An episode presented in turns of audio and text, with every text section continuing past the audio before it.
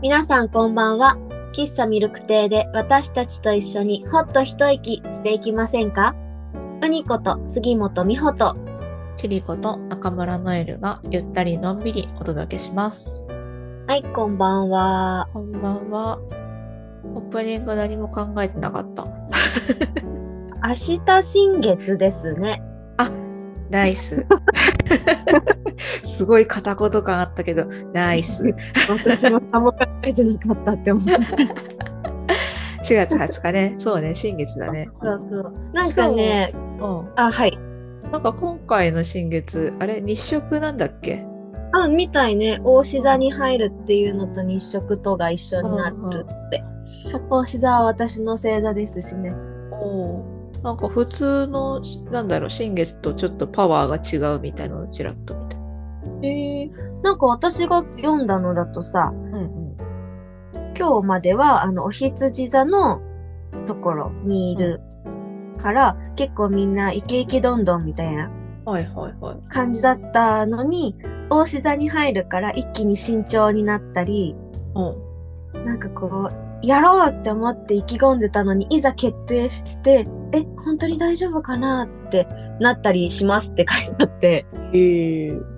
あ、そうなんだ、みたいな。昨日読んだんだけど、その記事を。私、昨日めっちゃイケイケどんどんの気持ちだったから、え、うんこれなくなるの嫌だなって思ってたところです。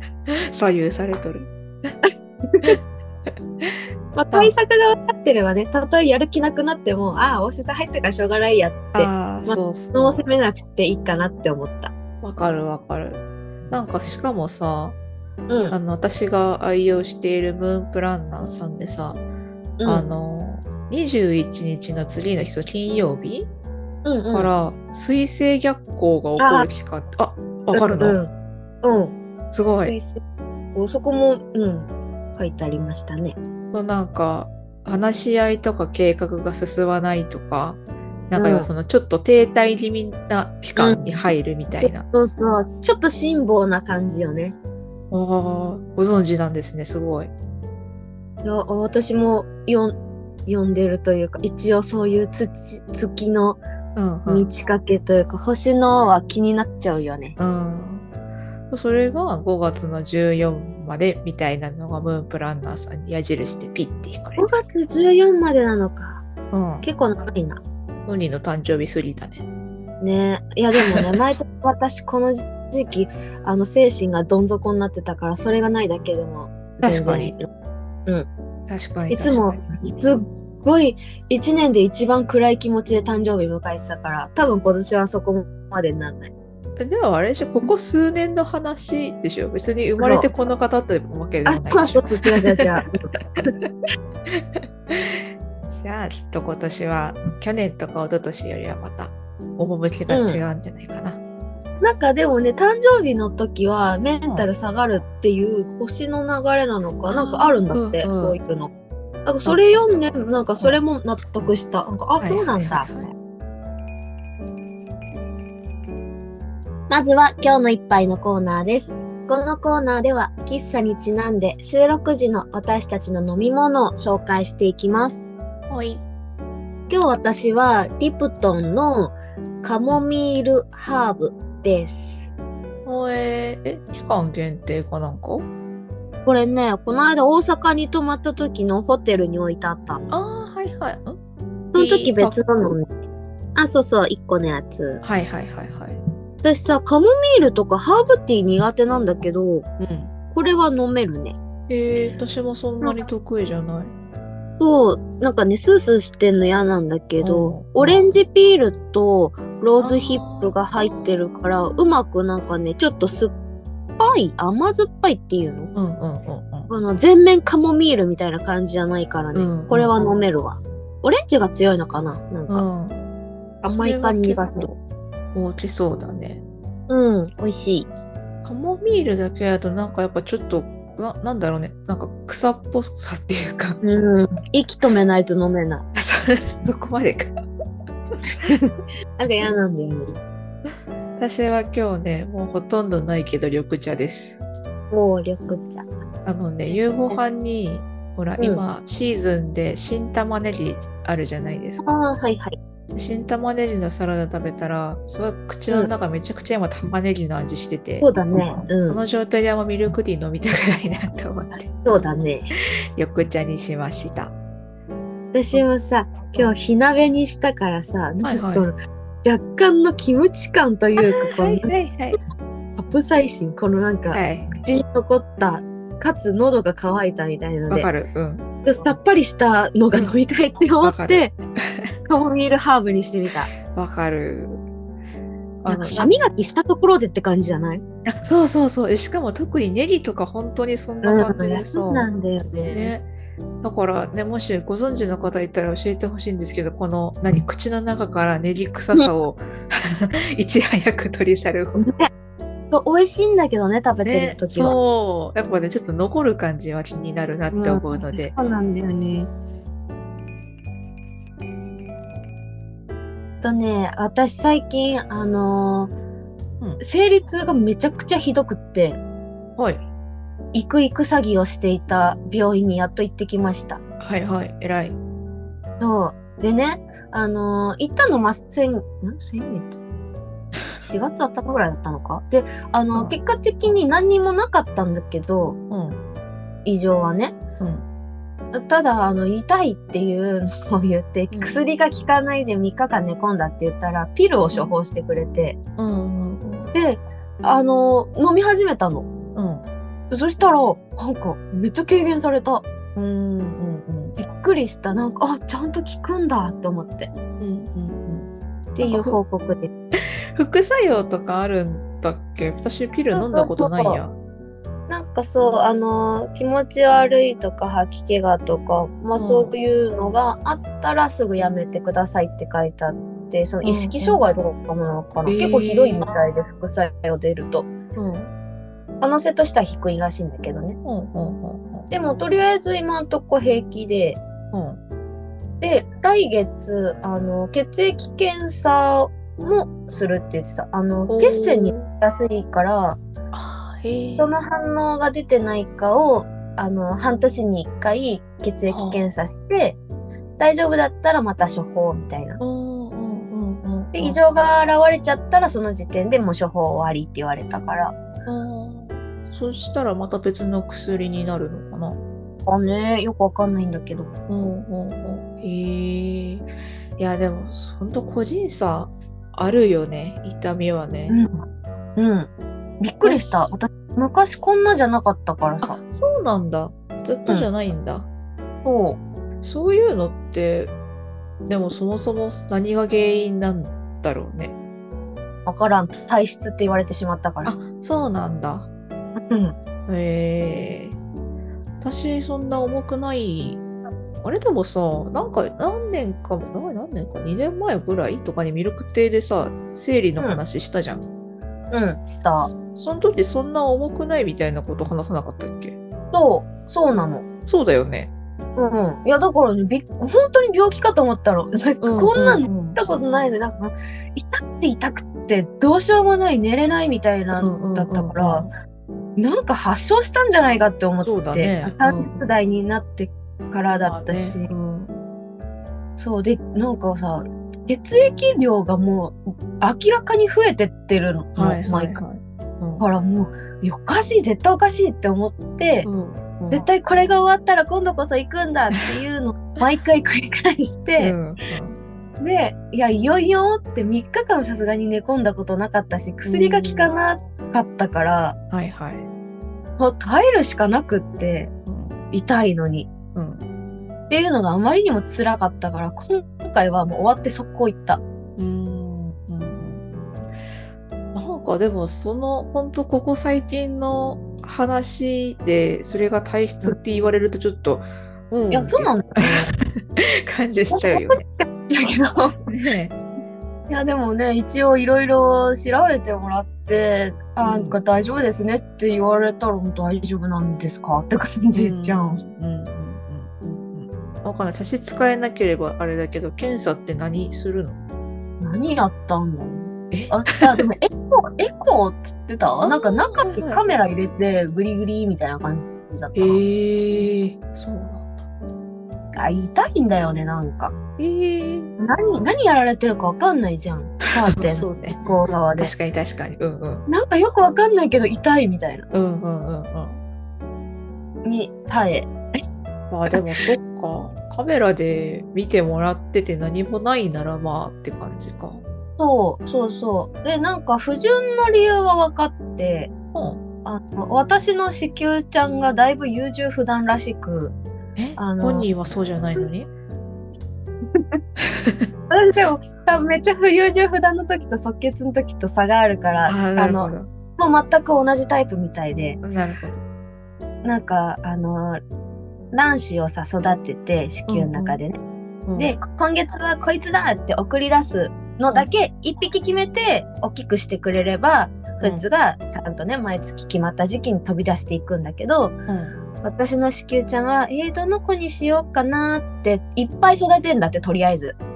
決めらんなくて。ほうで、いっぱい育てて、なんか全部大きくした状態で、この子にしようって送り出すから、うん。めっちゃ不純になるらしくって。ほうほうで、即決で決められる時もあるっぽいの。うん。そうすると、めっちゃ早く来るの。ああ、はいはいはいはだからその差がすごいから、ん不純なんですねって言われて、い。へえ。あ、そうなんですねって感じだった。そんなことまで分かっちゃうんだね。あそう言われた。なんか終わったばっかで行ったのに、もう結構大きくなってますよって言われて、その卵子、卵子たちが。で、こんななってたら多分今回早いですよって言われて、そして本当に今回早かったの。えー、すごい。そう。占い師みたい。ちゃんと見てるんだけどさ。そうそう。うんだからびっくりした。だからこの辺で予約取っときましょうねって言われて。えー、すごい。えプロはすごいね。ね、そうなの。まあでもやっぱ行ってみないと分かんない話はいっぱいあるね。うんうんうん。いやでも言っといてよかったと思って。そうね。うんうん。なんか病気かもしれないって思いながら毎月うん痛みに耐えるのと、飲んだらさ楽になったからうんうんうんうん。このなる前あの生理前にうんうつになるやつも防げるって言われたから、うんうんこりゃありがたいと思って。うんうんうんうんあれ？なんかさ、その痛みがひどくなるにつれ、その PMS、その生理来る前の落ち込みとかも比例してひどかったりした？いやそうでもなかったあ、。そうなんだ。そこはまた別なんや。そうめっちゃ眠くなる時うと、んうん気分が落ち込みまくる時となんかもう腰が砕けるんじゃないかっていうぐらい痛い時となんかなんかいろいろ違った。あ、そうなんだ。うんまあでもなんかいずれにせよちょっと PMS も重めっちゃ重めなのかな。そうね、そうね。うん、私今回胸が張るのと顔の肌がちょっと荒れるうんのと、うんうん。あと何があったかなえーっとあなんかまあだるいなみたいのはあったああ、なるほど。うん、なんでこんなにだるいんだろうって思ったら次の日来たからあやっぱそんな感じかってなったし。でもそんなもんだったかなと思うのでやっぱ話聞いてる感じはその何前兆を結構重いんじゃないかなっていう気は、重いのか。うん、なんかわかんないじゃん。比いやわか較んな対い。そうそうそう、さ。うん、私だからずっと自分は軽いんだと思ってたんだよね。うんうんうんうん。いやそうだよね。なんか人とこうやって話すことってあんまりないからさうんうんうん。聞いてみないとっていうのもわかるよね。あのさ、んあの、眠くなる時にさ、うんうん。なんか、運命の人に出会う前は眠くなるみたいなのを前なんかで読んだことがあって、うん、めっちゃ眠いみたいな、これはとうとうそうかもしれないって思って毎回生理なの。お前かっていつもなる。まあまあまあまあまあ来る来るものとしては合ってるかもしれないけどそう、ある意味ね。ある意味ある意味運命だろうよって感じなんだけど。まあ、来るね。その話初めて聞いたな。本当それ何情報占いとこかな多分そうなんじゃない何で読んだんだろうすごいなんか迷信みたいなレベルなもんなそうだね。でもスピリチュアルな感じ好きだからさ。まあまあまあ。話はガラリと変わりますが、はい。あの予定通りに行っていれば えっ、と、今週の中頃20日、ちょうどそれこそね、新月の日から、うんえっと。はい、イベントの募集を開始しております。はい、おります。はい、まあ、詳細はそのノートに書いてあるので、そちらを見ていただければと思うのですが、はい。まあ、要は、こう人との話の中で、まあ、なんだろうな、今までと違う視点とか見つかったらいいね、みたいなうん、ゆるいうんお話の回はい。なのですが、まあ、はい。普段私たちがラジオでやってることもそうっちゃそう。うん、そう。ではあるんだけど、まあ、お話持ち寄り会っていうイベントなんですけど、それを、なんだろうね。まあ、疑似体験じゃないけど、要は一番、こう、私たちが今まで話してきた、なんか人と関わってきた中で、なんかこういう視点が変わった体験とかあったみたいな話を今日したいなって思ってます。思いました。はい私がパッと思いついたのは、あのね、うにちゃんがまだ一人暮らししてる家に、まあ、遊びに行った時に、うん。その時多分何かで落ち込んでたんですよね、私が。おう。で、あの、うにちゃんに、その時に、あの、うにちゃんも人と比べて落ち込んだりとかあるって聞いたの。覚えてる？おう。おう、なんかうっすら覚えてる。お覚えてる。びっくりされたもん。えそうそう、うにちゃんが、えあるよ、全然あるよって言うから、うん。こんなになんか元気にエネルギッシュに生きて天真爛漫な人でも人と比べて落ち込むことがあるんだって思ってすっごいびっくりして、その時に。うん。だから、なんか、あ、こういう人でも落ち込むってことは、まあそりゃ私が落ち込んでも、まあ当たり前かっていうか、うんうんうん。まあそういうこともそりゃあるかって、なんかこう目から鱗じゃないけど、なんかそこでちょっと、まあ一皮むけたじゃないけど、そういう感覚があったから、うん。なんかそれは私の中で一個、まあちょっと視点が変わったっていうか、意味のある雑談だったなっていう感じ。うんうんうんうん。いや、私もすごいそれびっくりして、え、そんな風に思われてんだっていう、うんうんうんうん。自分が。うん。で、その時喋ったのかな？あの、も、あの、モデルの佐藤しおりさんが、うんうん。めっちゃニキビが首とかにできちゃって、一時期うんタートルネックしか着られなくって、うんうん。すごい落ち込んでた。うん、その、なんだろう、はいはいす自分に自信なくしちゃって、モデルなのに、みたいな。うん。病院行っても良くなんなくって、ずっとすごい暗い気持ちでいて、うん。でも、あの、すごい信頼できる先生と会って治ったみたいな話のインタビュー見たときに、うん。しおりちゃんでも、そんな、も私モデルなのに、ニキビできちゃってとか思うんだっていうのが、うん。うん。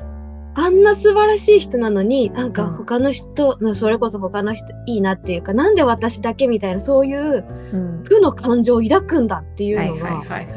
私にとっての、じゃあしょうがないよ、私が抱いても。っていうのだから、すごい似てるなって思って、うんなんかキリタンに喋ったと思うんだよね。うん。うん。その話聞いたことある気がするし、私多分ね、佐藤しおりさんが出てるアナザースカイの番組見たことがあって、その時に多分モデルの一時期辛かったみたいな話してた気がする。あ、そうなんだ。うん。なんか自信が持てなかったみたいなことはした気がする。うんまあ、なんかさ今回のさイベントのその告知の画像でもさ、あのあなたが見る自分と周りから自分うんうんうん。周りから見る自分はなんか実は意外と違ってるのかもしれませんっていうのは、まさにそういうことだなってちょっと思そうだね。ってそう,、はうにちゃんはさ自分のことだからなんかこういう落ち込みやすいところもあるとか、なんかうんうんタイミングがね合うとすごい落ち込んじゃったりするっていうのは分かってるんだろうけど、うんうんなんか外から見てるとなんか全然そんなこと一見なさそうに見えるみたいな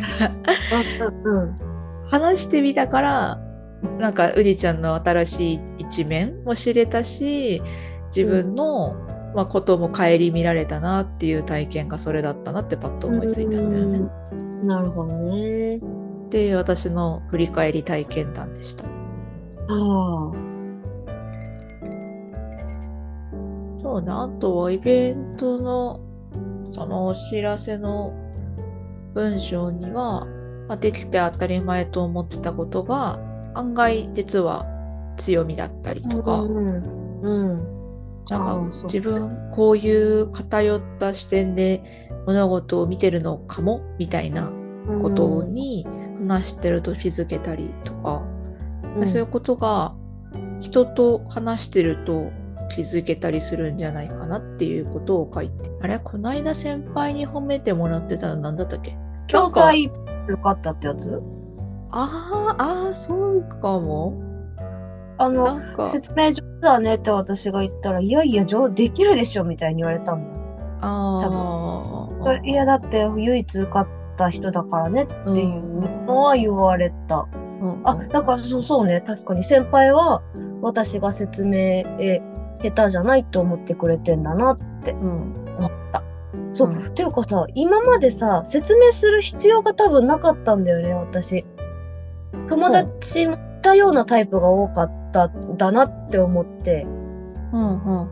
通過っていうか、言語化しなくても、あ、はいはいはいってなってくれる子たちばっかだったから、はいはいだから会話のテンポもめちゃくちゃ早いし、うん。なんか、そんなに1から10までしっかり説明しなくても伝わっちゃうから、分かってなくって。で、しかも相手が子供だと、私もさすがにちゃんと説明っていうか、まあ簡単なうんうん。ことでやろうって思うし、でもよく考えれば今15分のさ、保健指導するのに私1ヶ月以上準備してたから苦手なんだよね、やっぱ。はいはいはい。あそれだけちゃんと準備してうんうん。そう。いや、そうだな。あなんかー土壇場ではってことか。すごいって思ってたもん。そうそうそう。なんかうん赤本持って、うん。パーってそのまま行ってやるとか絶対できない人だったからさ。はいはいはいはい。この間あの映画祭の実行委員の説明会の司会もやったんだけど、うんそれをめちゃくちゃカンペ作って、うん。で、うんうん行ったわけよ。うんうん。お昼から、お昼過ぎ？午後からだったんだけど、もう気が気がじゃなくて昼食べらんないでずーっとなんかブツブツやってたりとかして、はいはい。現場行ってからもうめちゃくちゃみんなにこれで大丈夫かって聞いたりしてて、うんうん。すごい真面目ですねって言われたから、うんうん。なんかそれ考えると、やっぱ準備しなきゃ喋れないんだなって思った。うんうんまあその説明が重要な場面ではっていうことだよねそう、自分の中でちゃんと腑に落ちて理解しきってないと喋れないんだよね。はいはいはいはいまあね友達とのおしゃべりはねそこまでする必要がないからあ、まあね、そうそう。でさ、キリタンはでもそういうタイプじゃないじゃん。うんで、説明なんかできないよねって言われたの私、キリタンが初めてだったの。うん。で、え、そうなのか？って思ったの、最初。うんうん。いやーなんか別に他の人に言われたことないんだけどなーって思ってたんだけど、うん。だんだん、ああ、でもそっか、その、言葉？うん。とかで伝えなきゃいけないってなった時に、言葉以外のことですごい伝わってたりとか、うんうん言葉できちんと説明ってなると準備がすごい必要だったりとか、うんなるほどなって最近じわじわ感じている。うんうんうんうんうんお兄ちゃんの得意なこととしては多分勢いよくノリで喋ることだと思うからうん。まあやっぱそことはどうしてもミスマッチなのかなとは思うよその説明理路整然とするっていうのは、うん。うん。でもそういう意味で私は多分言ったんだとは思うけど。うんうん。でもまあベウニちゃんとベクトルが違う方向で私も説明するの得意じゃないから。ああ、そうなの？うんと同じく準備はいるっていうのは、うん。一体頭の中で組み立てなきゃ喋れないかああ、らそう。そうそうそうそう。なのでやっぱ時間はかかるよね。ペラペラペラってはさすがにやっぱ練習してないと出てこない。うん。うん、そうよね。うん逆に言うとさ練習しなくてもペラペラ喋れる人っているのかなって思うよねまあまあね、確かに。まあいるんだろうけどそうん。いや私さ、ほら、前頭の中でしゃべくりセブンごっこしてるって言ったじゃん。はいはいはい。だから普段自分が考えてることは割と喋れんだよね。でもそれもさ、うんうん普段から多分練習してるのと同じなんだよね。うんうんうんうん。ちょっとわかる。だからなんだろうね、あの、アドリブじゃアドリブだけど、アドリブじゃない、じゃアドリブじゃないみたいな。私もなんか今までにそう何度か考えたことだったらまあ、うん。他のことよりはまだスムーズに言葉が出てくるなって思う一回は考えたことないと、うんやっぱなかなか出てこない。そうそうだよね。うんそういうもんなのかななんかさ勝手なイメージだけど、うん。なんかそれこそねそのクイズ番組とかに出てくるような人たちって、そういう時でもなんか割とペラペラペラって喋れたりするんじゃないかな、みたいなイメージが。うんうんうん。頭の回転早くね。そうそうそうそうそう全然違うだろうからさうん。って思うよね。そうね。わかんないでもこうやってもしイベントをやっていくうちにそういう人と出会えるかもしれないから。ペラペラペラっと。そうそうそうそうそうなんか土壇場でもすごい説明がうまい方みたいな。うんうんうん思考を知りたいね、そういう方の。ね話してみたいよね。うん。そういう生き方とかねその全然自分とタイプが違う方に出会えるかもっていうのがちょっとワクワクポイントですね。そうね確かに。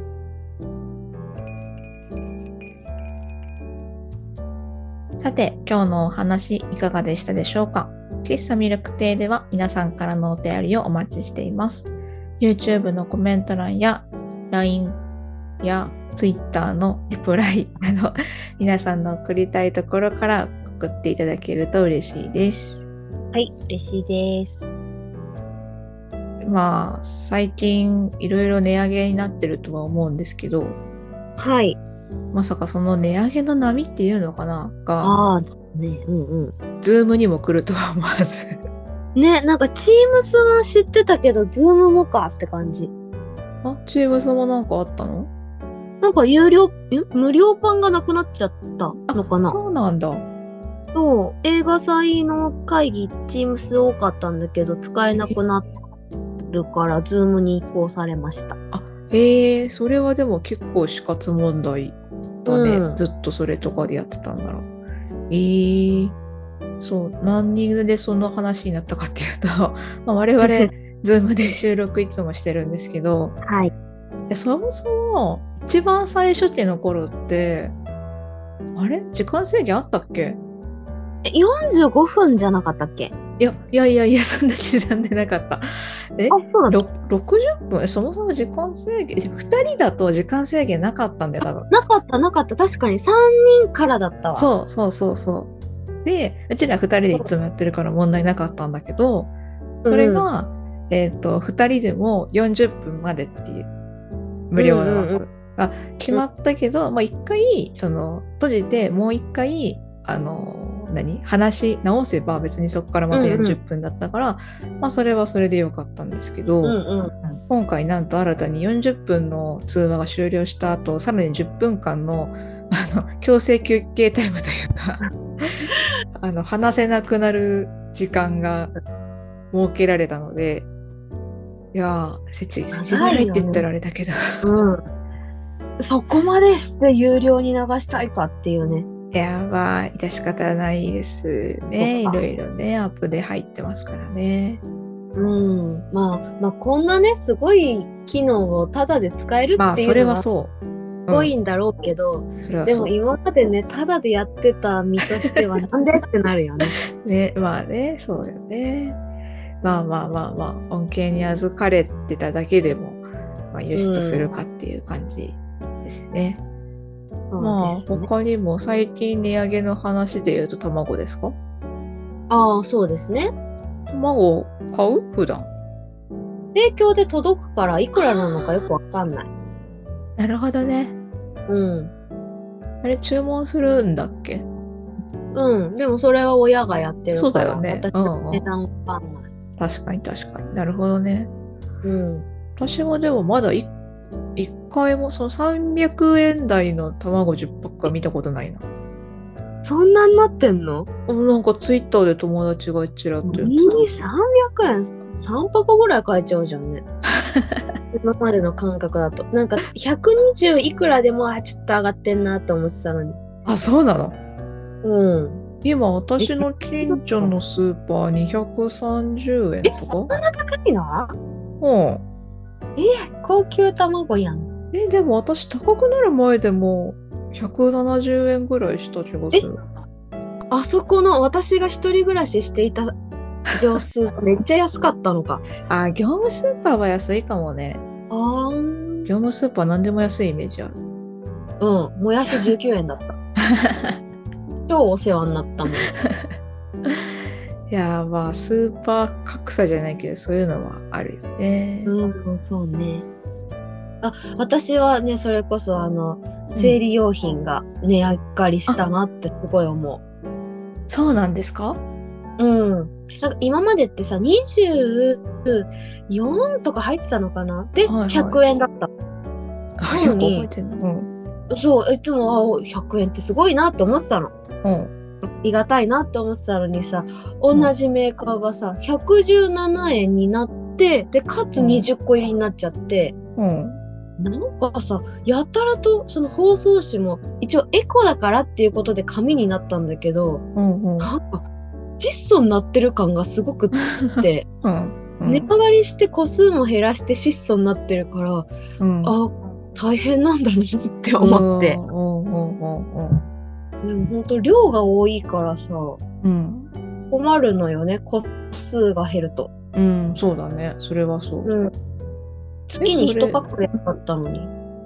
そっか。生理用品しかもね、なんか、まあ、紙って言っていいのかわかんないけど、うん。紙もやっぱ値上がりしてるから、ああ、そっか。うん、多分今年また手帳とか値上がり、去年もね、うん、手帳値上がりしてたけど、もしかしたらするんじゃないかなって個人的には手帳好きとしては思ってます。